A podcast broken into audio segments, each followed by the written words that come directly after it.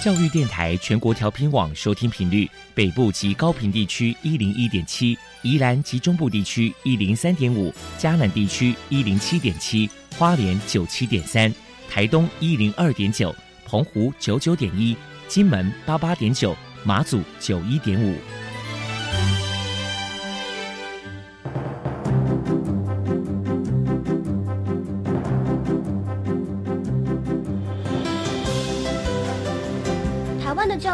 做才能使孩子面对未来的社会呢？当我们期待学习者改变的同时，也期待教师的教学方法跟着改变，家长的观念也一起改变，一起携手协力同行。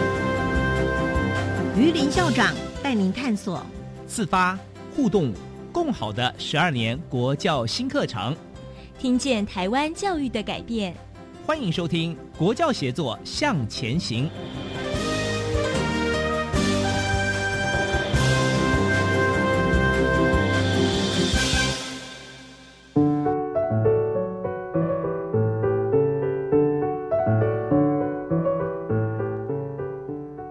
各位听众晚安，现在您所收听的是专为十二年国民基本教育新课程所规划的系列节目。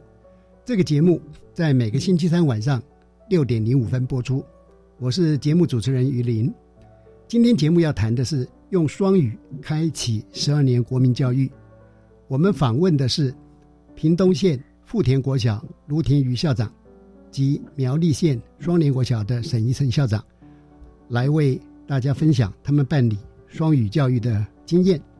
首先呢，我们一起来收听笑声飞扬的单元。本期的笑声飞扬，我们介绍的是宜兰县立中心国民小学，由林奕涵校长来分享中心国小精彩的校园风貌。你所不知道的校园新鲜事，都在笑声飞扬。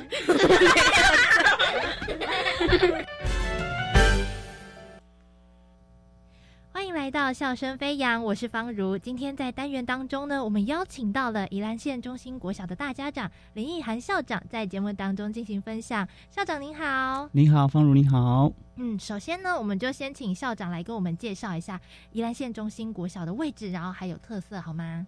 啊，我们宜兰县的中心国小呢，其实是在五节乡里面，不过呢，它非常的靠近我们的罗东镇的市区。中心国小呢。以前呢，是以中心职场的这个员工子弟学校为名的这样的一个校园，因为呢，九十年的时候关厂了，那也经历了少子化的影响，现在的学生数就慢慢的减少了。那现在的这个中心职场呢，也转换成为一个新的我们的宜兰县很有特色的一个景点，就是中心文化创意园区。如果说呃，您经过高速公路，然后下交流道之后，那就会经过我们中心路，那路边呢就可以看到我们中心国小。那我们知道啊，中心国小其实有一个非常非常非常优秀的地方，就是呢，我们中心国小呢获得了宜兰县双语教育学校的二星认证哦，真的是非常厉害。能不能请校长来跟听众朋友们分享一下，就是这个二星的认证，它代表说学校获得了什么样子的肯定呢？啊，首先这个二星认证其实就是我们宜兰县政府为了。配合我们的呃双语国家二零三零的这个政策呢，所以啊，我们希望能够鼓励宜兰县的学校能够成为啊双语认证的这些的一个阶段。那我们宜兰县最高等级的叫三星的认证啊，要三颗星。那现在目前其实只有两个学校有两颗星，那其余还有五个学校是一颗星的学校。所以啊，中心国小在获得两颗星，是因为啊，我们有两个领域，生活领域。以及综合领域都要各有一个领域获得认证，才可以成为啊两星认证的学校。其实我们这个双语学校呢，也是呃跟我们的国教署的部分领域的双语教育的课程计划是相结合的。嗯，也就是说，我们其实要上的这个双语课程呢，不是把英语课增加而已，嗯，不是再多学很多的单字。其实最主要还是要回归说，我们在生活领域里面要学会本来这个领域就要会的这些的素养，在十年国教里面叫素养。那可能的话，就像是生活课程里面要有认识的社区，嗯，社区我们就会知道有个单词叫 community，嗯，那这社区里面有很多的一些点，我们要做什么样的活动？那我们就会说啊，What are you doing in supermarket？啊，这种超市你要做什么啊？同学们就会去展现说啊，那我要去呃买 drink 啊，或者是我要买 fried chicken。或者是我要吃的东西 chocolate，当他去学，当他的生活领域去学这些东西的时候，他会直接自然而然的在生活中就学会的这些英文，而不是我们就拿出一张图片跟他说要学什么样的一个英文单词，然后背下来。所以这样的一个生活领域去学习这个双语，才会真正用得到。那老师在设计课程就就要很活泼了，就要把这个社区里面各个景点啊，可能邮局啦，可能超商啦，还会有公园啊等等。啊，图书馆，啊，这一些都把它标出来，那学生来去想一想，我们可以在这些地点做什么事情。所以到最后呢，学生他在呃学的双语的课程之后，他其实也是回归到原本这个生活领域本来就要学会的认识。嗯，他要学习社区里面有什么样的一个地点，有什么功能，他可以做什么事情，这样子才不会为了推双语，结果啊把原本应该要学会的这一些该要会的东西。反而都漏掉了。嗯，那我好奇，呃，小朋友们会不会为什么好像变成很多英文课，什么时候都要用英文？小朋友会不会有这样子的反弹？会哦。刚开始我们在推行这个双语教育的时候，小朋友有的会听不懂，然后就觉得，哦，我好痛苦哦，为什么啊多了这么多英文课这样子？不过有有时候就是循序渐进，我们也是跟老师讲说，我们先从全部课程的呃百分之五 percent 开始来加入双语。开开始可能是从一些课室英语。老师就会讲说 "I on me"，孩子就讲 "I on you"，所以说就是有一些互动的过程当中，他去啊提醒自己啊，现在这堂课程可能要开始熟悉这个英语的这个这个语言。嗯，那有的时候学生还是可以允许他讲中文，但是老师在回应的时候就会哦，呃，你想要吃巧克力，那他就可能回应说哦，chocolate。那这样子小朋友就自然而然的经过一些互动，慢慢听，慢慢听，就哎了解老师的意思跟课程要表达的这个内容了。那校长，我们知道说中心国小也有参与这个十二年国教前导学校计划，能不能请请您跟我们分享一下中心国小在执行，然后或者是在规划上面，都是经过了哪一些呃用心的过程呢？那我们在这个一百零六年的时候开始参加这个十二年国教的前导呃学校的这个计划，那我都说我们像是啊最后赶上末班车的一个一个学校。简费利处长那时候就说啊，那那呀你们学校就。就由县的经费来支持这样子，所以我们第一年其实是用县的经费进行前导学校。那后来呢，我们经过我们学校的呃，像是毕轩主任啊、例行主任，那我们就一起把这个学校愿景，那透过我们的廖学位示导指导之后呢，那把我们的学校愿景定为艺有文创双语中心。那自然而然的双语中心就成为我们学校一个很重要的一个愿景。那后来慢慢的。呃，我们有呃双语的老师的加入，包含像是呃蓝培佑仁老师啊，或以及林依婷老师等等的加入，慢慢慢慢的就形成了我们一个小学校里面，居然有五位老师拥有英语教学资格的这样的一个成员，所以很多学校都觉得不可思议，为什么我们学校可以定下这么棒的一个教学团队？其实我都跟我们的同仁讲。啊，只要我们有愿意，我只要我们想要，一切事情到最后都会水到渠成的。所以，呃，能够成为双语教育学校之前的这个前导十二年国教的学校的计划，也是一个很重要的一个基石。我想一开始大家都会听到这个要纯双语或者是认证的这个部分呢，都会觉得哇，真的这是很不容易的一件事情。但是我我们都跟我们的教学团队、我们的主任啊，以及我们的老师们，就是一起都有个。想法就是说，只要我们愿意开始，很多事情都是做了才会成功。包含像是我们这样的六班的小学校，最后能够成为宜兰县认证的双星学校，都是看似不容易。其实我们步步都是很扎实的。最后也是希望，就是说，也希望我们这样的一个小校的模式，可以推展到宜兰县各个学校，甚至到县外一起共同交流，都是很棒的经验。我们中心国小呢，其实也有在宜兰国际童玩节上面担任亲善大使。能不能请校长跟我们的听友们分享一下？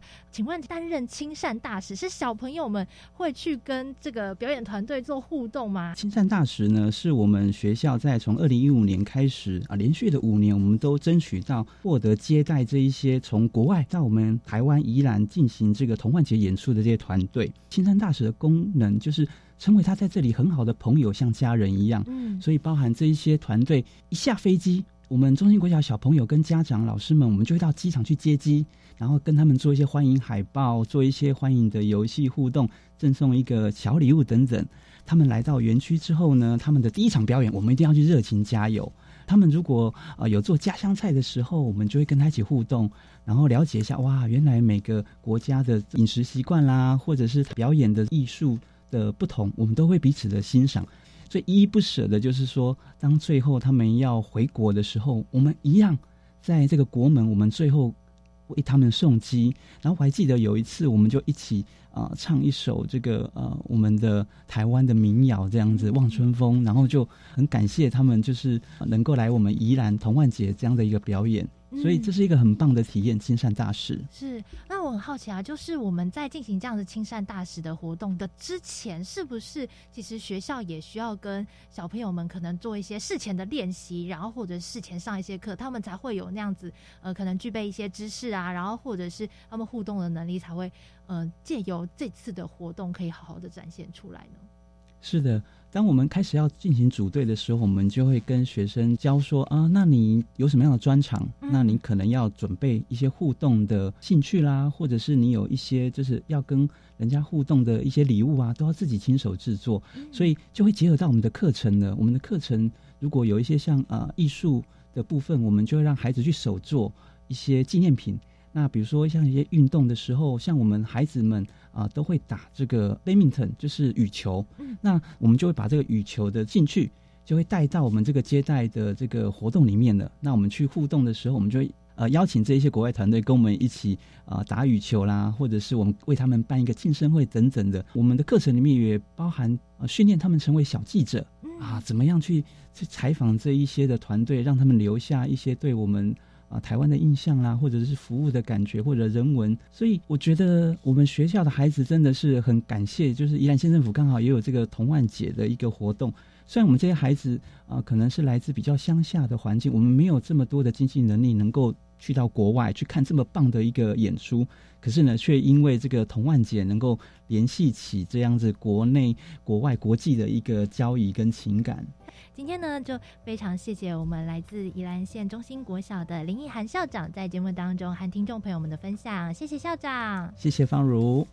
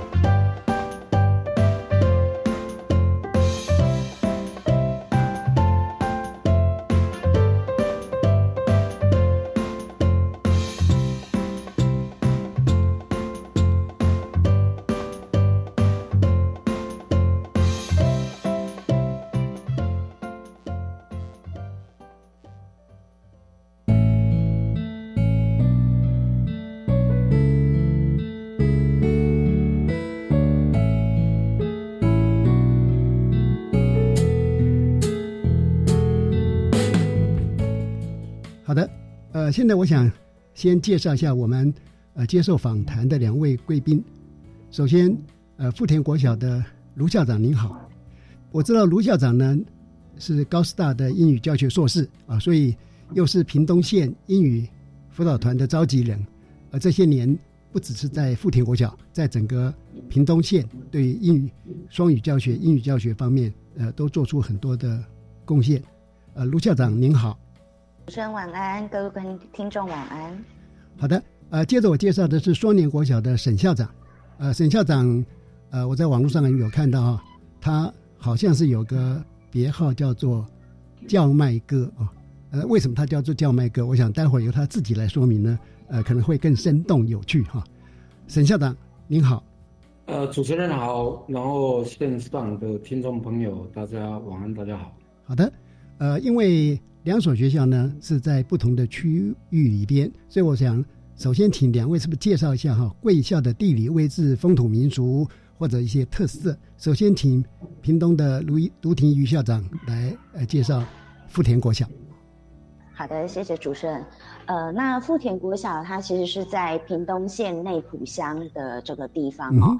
那富田国小就是位在富田村。所以我们的基本学区其实就是富田村一个小小的村庄而已。是。那它在教育部的划分里面是一个非山非市的学校。哦。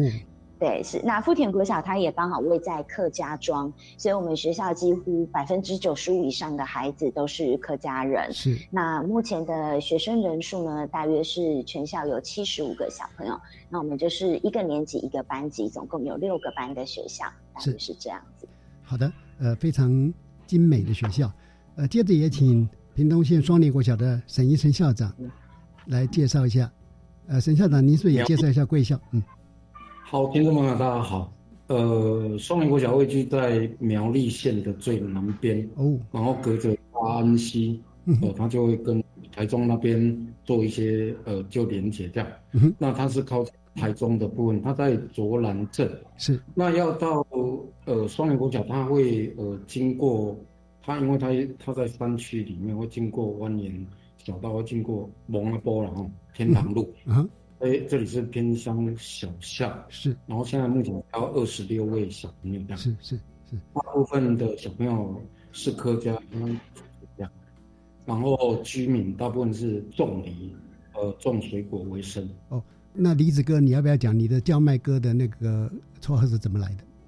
好，因为我刚到这个学校的时候，学校被他可能要被关校，是。那当时为了为什么关校，就是因为地方的产业。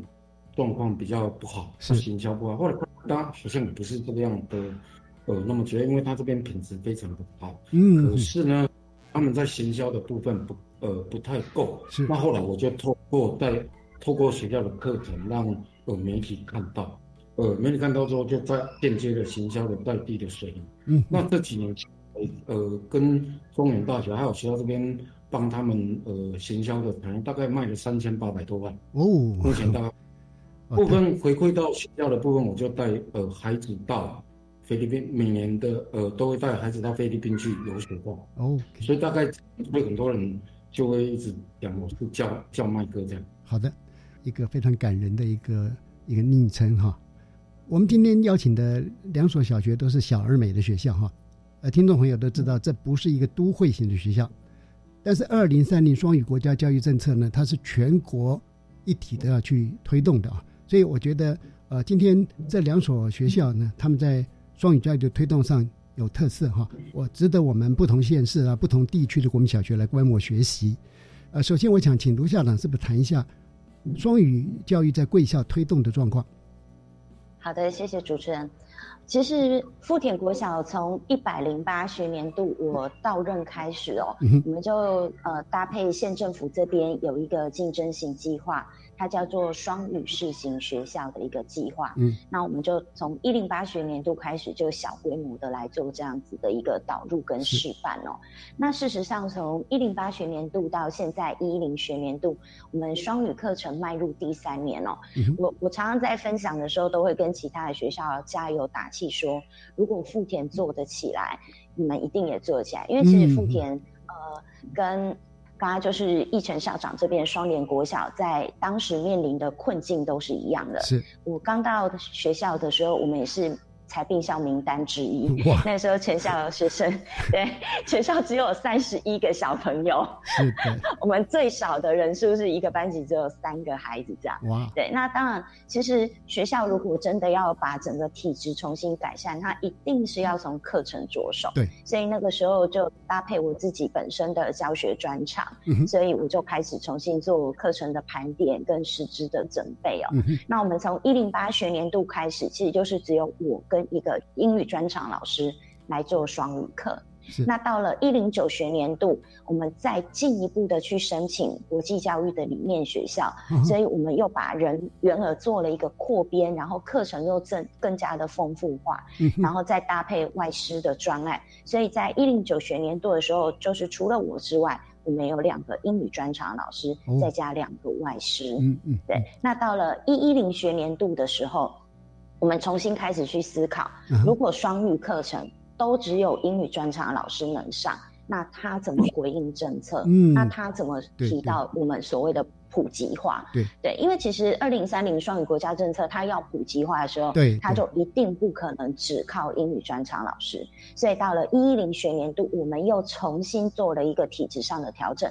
所以今年我们的课程的推动团队，就除了我之外，有两个英语专长老师，再加上两个非英语专长，但是他有。英语能力有达到一定的状态的老师，来一起加入我们双语团队做课程的推展哦。那所以在师师资这样一年一年不断的做一个准备跟调整之后，我们就重新把我们的课程做了一个规划。所以以目前我们现在在做的课程，就是表定上面的，在低年级的部分，我们会有一周两节课的双语生活。那中年级的部分会有一周一节的双语健康，这都是在领域课程内。那额外的是搭配我们学校的校定课程，就是国际教育的这一块，所以我们会有双语的国际教育课程。那在低年级是一周一节，中高年级是一周有两节的状况。对，所以这大概是我们在课程上面在做的一个情形。好的，呃，校长很显然的能够掌握住我们呃二零三零。双语国家这个教育政策哈，因为一定是全面的老师才能把孩子呃每一个孩子带上来啊。接着我也想请呃双联国小的沈校长，是不是也谈谈贵校呃推动的状况？我在一零五年呃接双联国小的时候，是他当时候因为整个学校面临废校危机，嗯，他面临废。就必须掌握那个节奏，嗯，那课程就是容易掌握节奏，该出来的成效一定要出来。然后，呃，老师如果能够完全，呃，跟着呃课程的节奏跟脉络在走的时候，嗯，这个时候第一个可以到呃家长，回应到社区，回应到呃整个教育单位的呃需求这样，然后会呃短暂的去减缓那个废校的危机。嗯，好，阿姨。这样子，所以我呃一开始花了很多时间，学校这边又是前导学校、核心学校，所以呢，我就带老师在做课程的部分，是那花了很多时间在训练自己的老师。嗯，那呃，我都必须想，如果要做双语这个部分，不是单单只有做双语，因为很多学校，你如果跟他讲到双语，英文都不懂，英文就已经一个困扰了。那你如果又上呃，现在有很多的教育的政策啊，比如说我们校定课程，领域也要素养，对，跨域也要素养，嗯就一个搞不清楚，你如果没有在呃领域跨域跟我们的双语之间找到一个范围的课程设计的概念的时候，嗯这个时候呃压力又变大。嗯，老师压力变大，当然不是怕压力，而是因为这个压力会造成后续的成效出不来。对，那是不我不乐意看见的，因为是最后他压力又没有成效，实际上没有成效，对呃偏乡小教来讲，那是很大。不要老是很辛苦，结果却看不到成效。嗯，对，所以说必须先把课程上的概念先弄进去，比如说你怎么把素养的概念，他在讲呃双语这边也是 interdiscipline，然后你在呃领域在跨域，它一样也是 interdiscipline，或者是他都他他们的好啊，它的共同性在哪？问我花了很多时间在做研究，然后带老师去做实践。好，把那一个部分，因为老师在呃领域跟跨域的部分处理完之后，他大概知道那个逻辑脉络是怎么样的时候，才顺到呃双语这边。所以很快，呃我们学校呃去年去年第一次申请到双语学校，那很快接进去。谢谢沈校长。我们呢先听一段音乐之后哈，再来继续请教两位校长。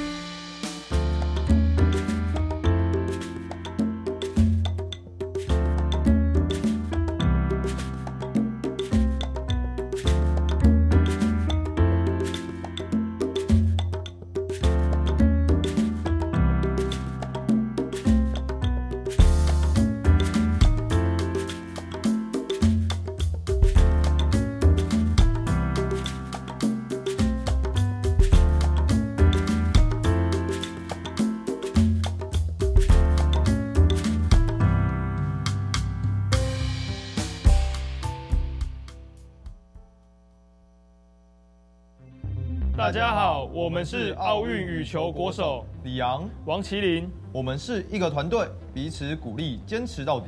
就像防疫一样，共同落实防疫基本功，接种疫苗，提升防御力，出门戴口罩，保护自己与他人，保持室内一点五公尺，户外一公尺社交距离，做好正确洗手步骤，一起为台湾拿下防疫金牌。台湾加油！有政府，请安心。以上广告由行政院与机关署提供。哇，职涯和创新、公共参与，还有国际跟壮游，这么多选项，我全部都想听。来来来，来听青年故事馆，跟着青年一起翻转未来。嗨，我是主持人凯琳，想听听青年们都有些什么精彩的故事吗？那就跟我一起在教育广播电台，每周三晚上七点零五分，与你空中不见不散。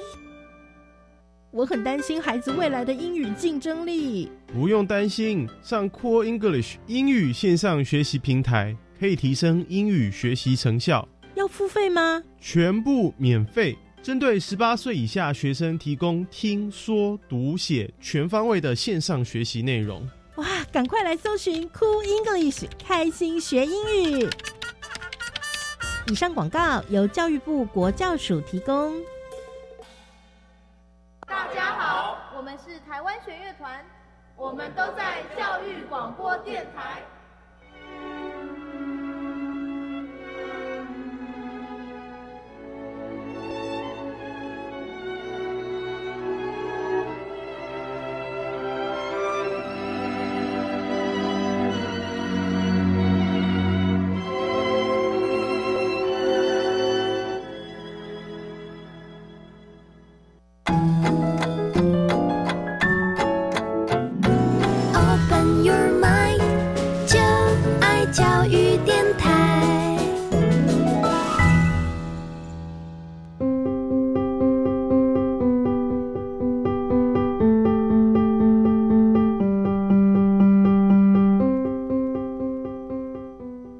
现在收听的节目是《国教协作向前行》，我们访问的是屏东县富田国小卢廷瑜校长以及苗栗县双连国小沈义成校长，来为大家分享他们如何用双语呢开启十二年国民基本教育。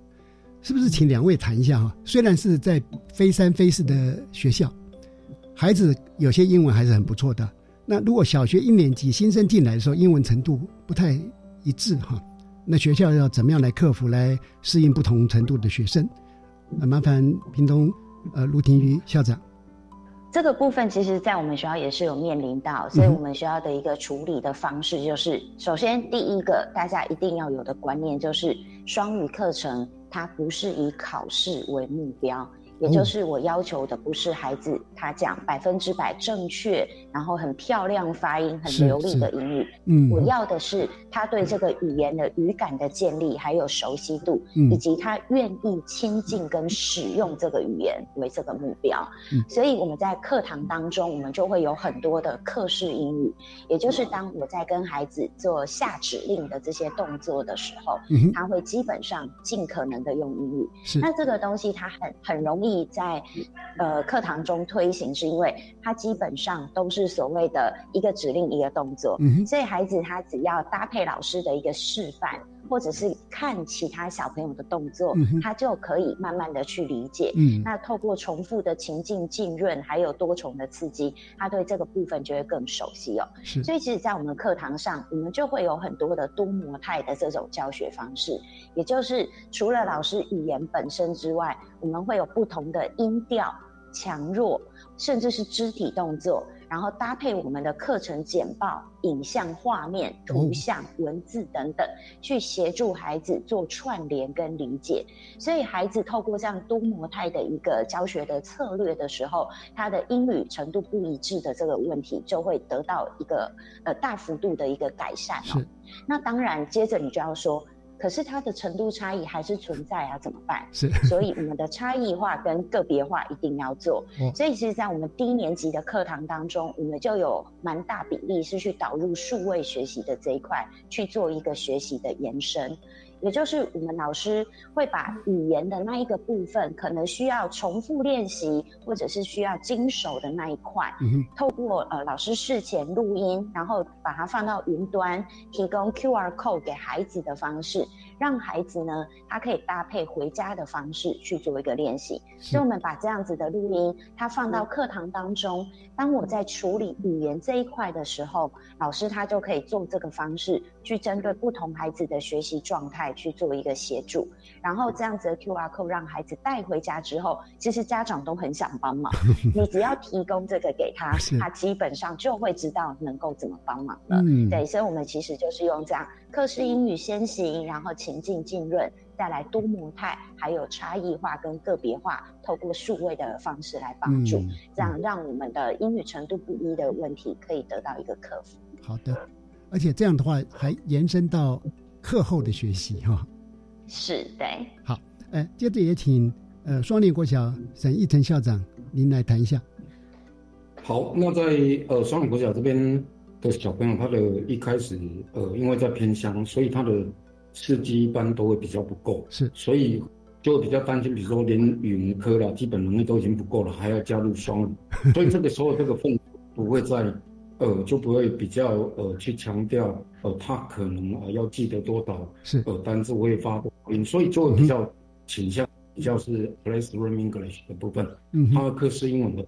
那然后生活的部分，嗯，好啊，那哪一些呃会比较经常出现的啊？这个时候我们就会跟呃英文老师一起来讨论，跟呃一低年级的老师一起来讨论，嗯，去找出哪一些是我们每天啊可能会经常会说、经常会讲的、会重复的，把它找出来。嗯，如果找出来之后，我们就分段的进行，在各各州里面啊，各州去不断的刺激孩子。让他听得懂，嗯，让他敢说这样。那呃，因为呃，我们不是为了要考试，是让孩子听得懂，能够进在一个双语的环境里面。啊所以呢，在 routine 的一个活动里面啊，我们就经常老师开口，然后让孩子把自己让他去了解。你在学校目前部分是这样。嗯嗯，好的。所以哈，其实呃，越小的孩子呢，他越可爱哈。他在学习的管道其实是很开的哈，我相信刚刚的那样方式对孩子帮助蛮大的哈。当然，我们也会关心呢、相较于都会型的学校，屏东跟苗栗的孩子，他们文化刺激上面相对会比较少啊。是不是两位校长也谈一谈是如何引用呢？呃，外部的资源来为学校创造应用双语的一个情境？陆听瑜校长。其实我们一开始做的最重要一件事情，就是要有人有钱，嗯、对吧？对对。如果我 对我要人的话，我怎么办？哎，你很会要啦。会先从校长，你你你 你们的外师跟具有英语专长的，以孩子的师生比来讲，你们很高哦。对，其实我们是真的很努力在写竞争型计划。哦，对，其实。对，因为搭配这些教育部的专案，啊、我们真的认为只只要跟我们课程是相回应，我们有这个需求，我们都会很努力的去写。甚至很多计划是我会跟我们的核心小组的伙伴讨论完之后，一起把它提出来。嗯、也就是在抢人抢钱这件事情，不是只有承办人或者是校长一个人单打独斗，嗯、对。还有另一种人也很重要，就是我们认识的人。嗯、所以其实我们有一些相对的学习活动，就是不是固定表定课程的，是好、哦，就是一些延伸的体验式的活动，或是营队等等。嗯、我们都是从亲朋好友或是邻居这边下手。嗯，举个例子来说，我有一个邻居，他是艺大的教授，一手大学。嗯、那他刚好是在国际学院这边任教，嗯、所以我们学校的双语的那种。冬令营、夏令营，我就会跟他们的系所做合作。嗯，那我们的合作方式就是邀请他们的国际生来担任我们的营队小队辅，然后我们的老师来担任课程的讲师，嗯、所以孩子就可以在这样子的过程当中有一个双语的浸润哦，然后他又不会完完全全只是语言的学习，嗯、因为我们的国际生他会带来国际文化的元素，嗯、他就会让孩子有更多不一样的体验。所以其实我们会从认识的人开始找，所以像连我们学校的呃。老师他有老公是外国人的，也被我们邀请过来。对，他就带我们学校的亲子体验活动，我们会搭配亲子讲座啊，然后邀请他来担任我们的讲师，带着我们的爸爸妈妈一起做亲子的烹饪。对，所以其实人的部分就是用这样子的方式去下手，你只要走出第一步，大概后面就慢慢的会有越来越多人进来。好，也相对的，我们来听听。双联国小，呃，沈校长，呃，贵校又是如何做处理？呃，因为一般的老师跟学生啊，他那个在双语的环境里面会比较缺乏。那个我刚到这边的时候也会比较担心，所以当时候呃已经呃心里有在计划说这个学校未来要走这一个方向，所以那时候才去思考说，呃，每年的暑假呃带他们到菲律宾去游学，一方面。呃，主要是要培养老师啊敢开口，然后另外也比较敢开口，回来的时候比较呃好处理这样。那那个经费怎么来的？呃，完完全全是我们透过行销水跟在地合作，然后跟中远报他们合作一起行销，呃，行销水一方一方面要改变呃地方的产业结构，呃，行销的一个路径，这样才可以维持住学校。那二方面就是用这些钱。然后提升呃教育品质这样，那另外就是呃我们会透过计划，有一些竞争型计划，像刚才讲的双语学校计划，我们学校也也有一个外师。那在这边，因为要聘到更多的外师很困难，要找到很多的呃外国人是比相对困难，因为呃想想看，要从呃镇上要走到到呃上海这边要经过呃天堂路啊，你光走那一段路。正常人都懒得上来，你看谁要上来？所以，我必须让我的老师训练我老师，呃，愿意去呃开口说英文，然后愿意愿意去参与做这件事情，所以才会带老师到呃国外。那每一个老师大概每呃每一学期有一百节课的线上英文，在培训他们，也就是说利用呃我那个回馈水里回馈的部分，然后让老师在线上学习英文，然后在上课的时候。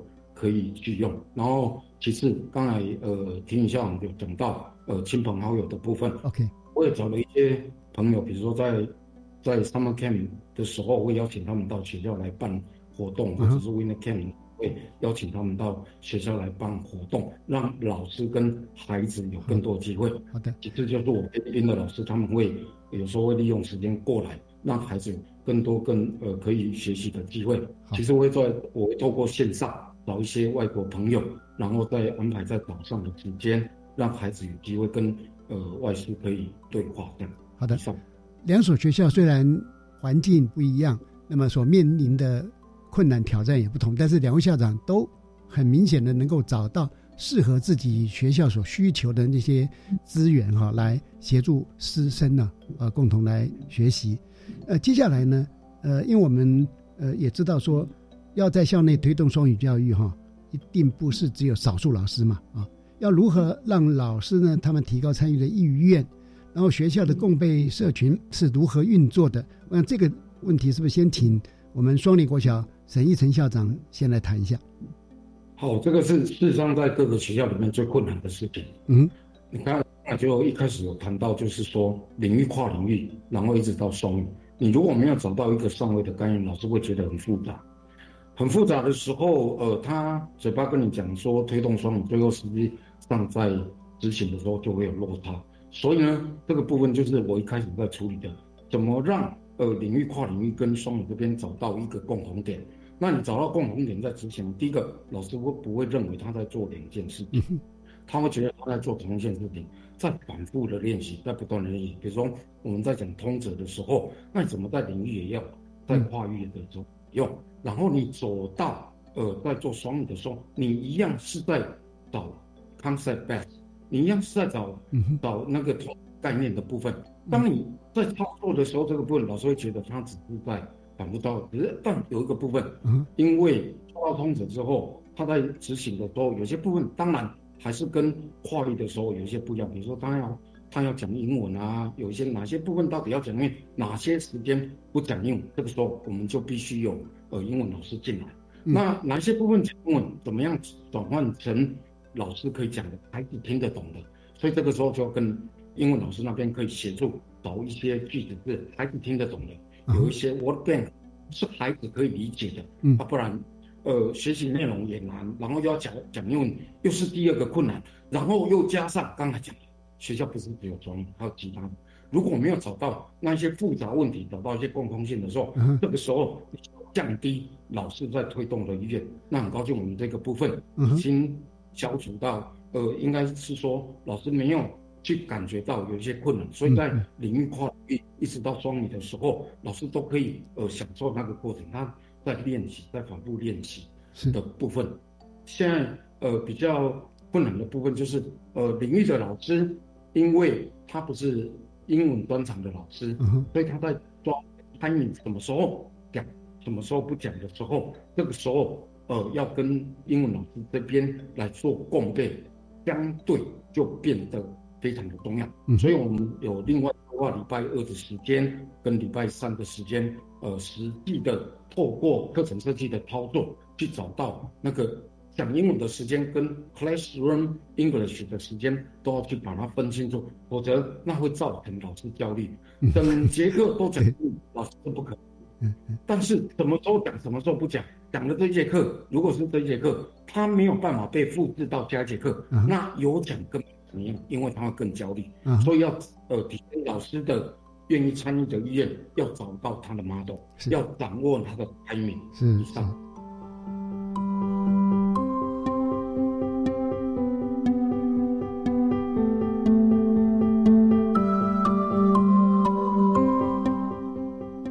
就像呃沈教授刚所谈到的哈，这个困难度是蛮高的啊。不过呃，可能我们也找得到一个比较好的一个解方哈。那同样的问题，是不是我也请教富田国小卢廷瑜校长？好的，呃，其实我自己在做这个双语课程的一个推动哈，嗯我真的有非常多的等候跟邀请。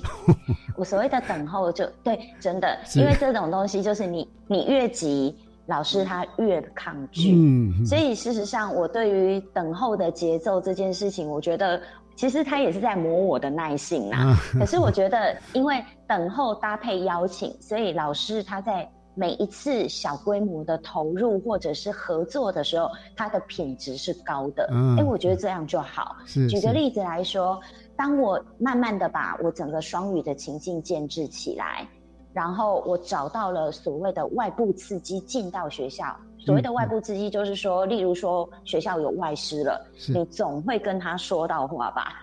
对你总要跟他互动吧？对对对对外部的刺激来了，嗯对，然后我们会固定的去做一些脸书的一个分享、课程的分享，家长总会有一些期待回馈，还有赞美回来，嗯对吧？是是。是这些外部的刺激都会变成老师他一个思考的点，嗯。所以他会慢慢的发现，哎，语言切换的或者是语言呃相通跨语言使用的这个情境，它是一个必须了，所以搭配你的等候以及邀请，他就会在适当的时间点去做一个投入。嗯所以慢慢的，我们就会看到，举个例子来说，我在每一年校庆运动会的时候嗯，运动员都会进场，对不对？对，然后运动员进场，我们在一零九学年度，我们就做了一个小小的尝试，嗯就是我们让老师们跟孩子一起进场。那进场到大会台前的时候，是用双语的口号来喊他们的队呼。哦，我敢这样做，是因为。呃，能够用英文来帮忙想口号的老师人数够，是所以我们全校分成四队，那每一队都会有一个英文的老师能够帮忙想口号，哦所以其他的老师就跟着学，所以就是变成我们说的。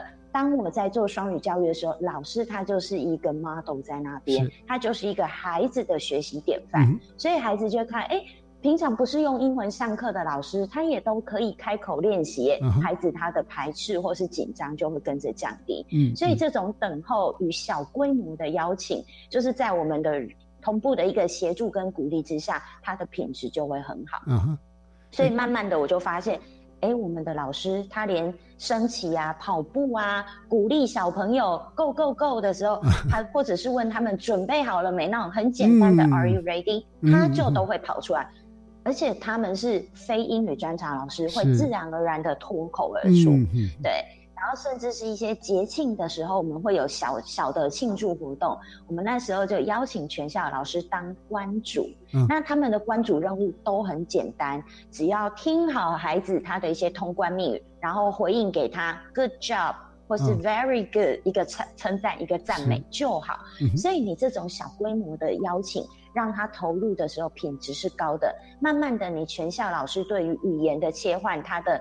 担忧或者是紧张就会去降低哦，所以这个是对于全校性的部分。嗯对。那如果是授课老师的部分，就一定要做的就是让老师获得他需要的支持，是，也就是他课程设计卡关的时候，想问的时候有人可以问。嗯。所以其实，在我们做课程共备的时候，我会把外部的，就是英语辅导团的人也邀请进来，一起做一个协作。嗯。然后这。呃，我们也会跟荧光教育协会这边来做一个入校陪伴的申请，是，就是搭配不同的支持的体系，然后让我们的老师可以有人讨论跟互动。因为其实小学校要做共备，最辛苦的就是人很少，的确，你的刺激、你的想法永远都局限在那个地方。可是当有外面的人进来跟我们一起讨论的时候，哎，那个能动性就很强喽。嗯，对，所以这一些就是大概我们有分成全校性的。我们怎么一起去鼓励跟邀约，然后在实际有授课老师这边怎么获得支持？嗯，然后今年的寒假我们做了一个突破性的尝试哦，就是我们双语团队的老师在寒假共备完之后，我们排了一个关译课，然后就邀请非英语专长的伙伴自由的参与。这边我要请教您哈，因为我有看到您自己公开观课嘛啊。啊，对，公开授课、观课，呃，也可以一并谈价。OK，所以其实我们在做这样的观译课啊，就是我们把课程设计完了，然后实际就是把台下的老师都当做学生去做一个试教演练，然后我们邀请非英语专场老师也一起假扮学生，嗯，然后当他们看完了这样子的课程，然后实际参与互动完之后，我就只是用闲聊的方式。问问我们老师，非英语专场老师说：“是，哎，有没有感兴趣？你的体育课要不要来玩一下？”结果我觉得，哎，老师直接跟我说，他突然觉得好像可以了耶，好像没有那么困难。对，所以其实我自己在这个学期接下来三月份我会做的一个公开授课也是一样，我就是直接抓双语健康课来做。嗯。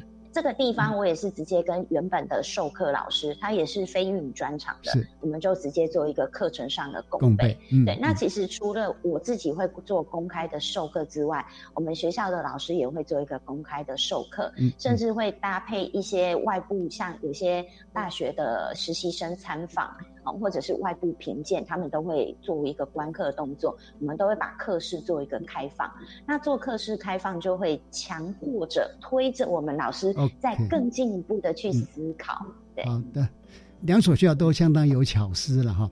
那我也想请教说，因为毕竟资源会有限嘛，那么在非都市型的学校在进行双语教学的时候哈，你们累积了很多很珍贵的经验，是不是也可以让听众朋友啦，让我们有效呢做一些建议？我想呃，先请屏东呃富田国小卢校长。呃，其实我在学校做的第一件最重要的事情就是观念的对焦，还有调频。嗯哼，因为老师一开始一定会害怕，一定会担忧。嗯哼，所以其实我刚刚一直强调的等候跟邀请，然后让他们知道双语跟英语不相等。嗯，这件事情其实我花了很多的时间跟老师做论述，或者是做对话。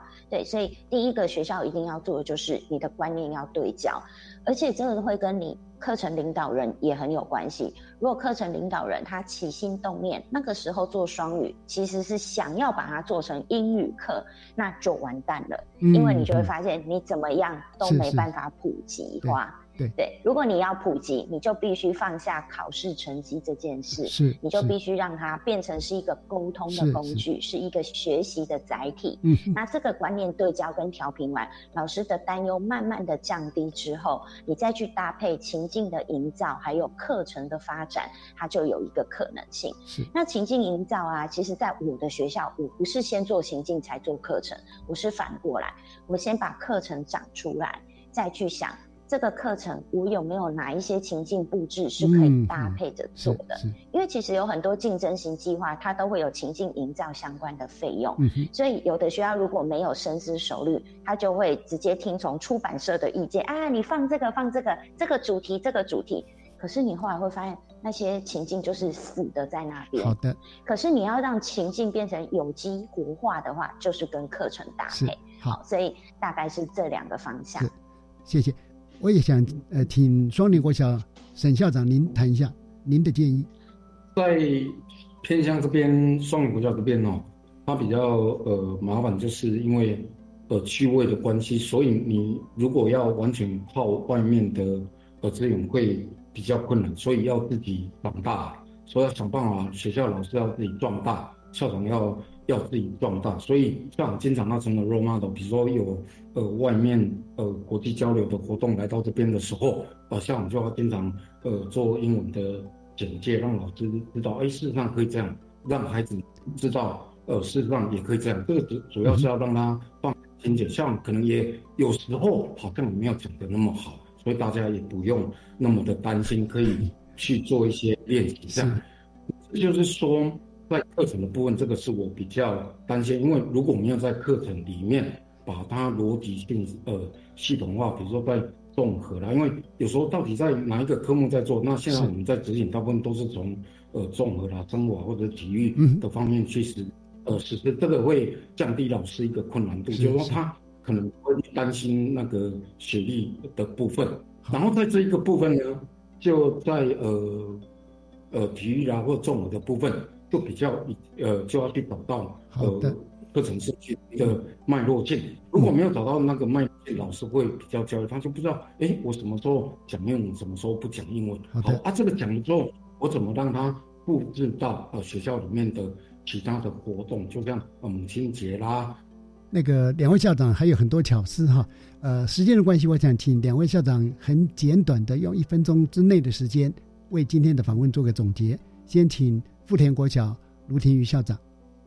其实呃，我最后只有一个小小的心得经验想跟大家分享，就是大家在推双语教育的时候，其实会很卡的地方，就是那我双语教育的课堂英语的比例到底要多少？我我还是要先说，我们做任何的事情。都是为了孩子，是，所以你在那里挣扎跟纠结的时候，请你回归到孩子的能力上面去做一个思考。是，一定要记住，双语教育的推展是为了让孩子更喜欢接触不同的语言，以及敢于使用。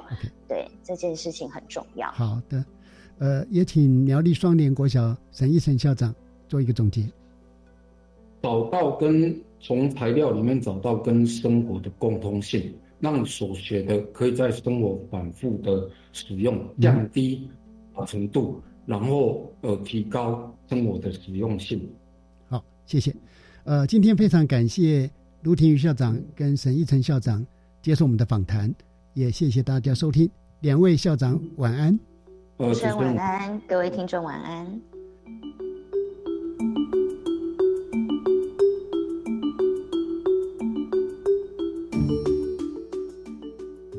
各位听众，《国教协作向前行》这个节目，在每个星期三晚上六点零五分播出。下星期三将由本节目另一位主持人谢若兰老师为您服务。下一集介绍的是国小推动双语教育的经验谈，欢迎您再次准时收听。晚安。